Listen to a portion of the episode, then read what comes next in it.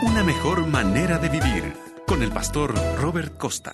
Quiero leer, o más bien repetir de memoria, uno de los mandamientos más cortos, el octavo mandamiento, Éxodo 20:15, que dice, no hurtarás. Supongo que ninguna generación que haya vivido sobre la faz de la tierra estuvo tan bien preparada para entender las implicancias del octavo mandamiento como la actual.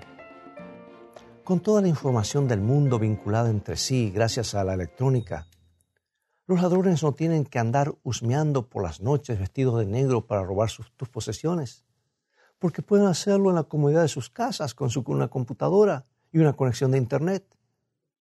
Y ya no roban la platería, ni las joyas, ni las billeteras, ahora se quedan con tu vida entera. El robo de identidades es un problema que crece a ritmo galopante.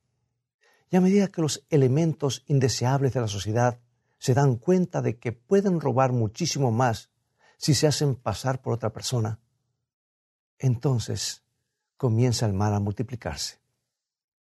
Lo más valioso que te pueden robar es tu identidad, porque una vez que se han adueñado de tu información vital, pueden usar tu buen nombre y crédito para robar con total tranquilidad.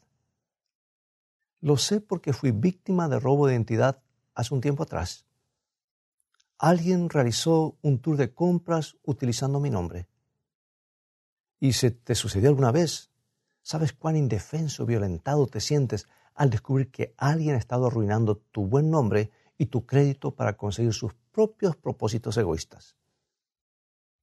Pero mi sufrimiento le importó poco a la persona que se las ingenió para gastar algunos miles de dólares para sí. Y esto subraya uno de los problemas claves de los robos. Obviamente nos duele cuando alguien nos roba nuestras posesiones, pero son las cosas intangibles que nos quitan las que duelen más, como la sensación de seguridad o nuestra dignidad. Repito, si alguna vez fuiste víctima de un robo, sabes a qué me estoy refiriendo, ¿verdad? No hay nada más frustrante cuando nos roban. No hay nada frustrante que saber que alguien nos tuvo en tan poca estima que nos hizo la vida miserable por unos cuantos dólares o una emoción fugaz. Recuerdo que cierta ocasión llegué a casa y descubrí que alguien había entrado a robar. Había estado trabajando durante mucho tiempo para ahorrar dinero para un acontecimiento especial y en unos pocos minutos alguien que no tenía deseos de trabajar o de hacerse responsable por su propia vida rompió una ventana, sustrajo casi todas mis posesiones. Pero no fueron las cosas que faltaban las que me produjo tanta frustración, sino el mensaje de que yo no tenía ningún valor para la persona que había cometido el crimen.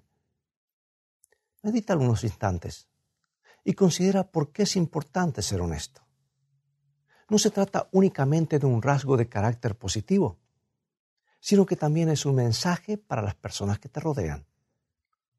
El deseo de ser honesto, de trabajar duramente y de ser generoso, le dice a tus prójimos que te interesas en ellos.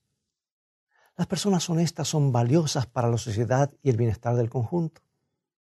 La honradez es una de las virtudes que mantiene a la sociedad unida y cuando desaparece, también se esfuma la sensación de bienestar de todos.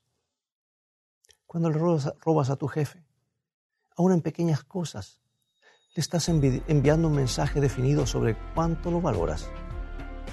Cuando le robas a tu vecino, estás enviando otro mensaje sobre el valor que le asignas como persona. Cuando tomas, disminuyes la cantidad de vida de los demás. Cuando das, todo el mundo gana.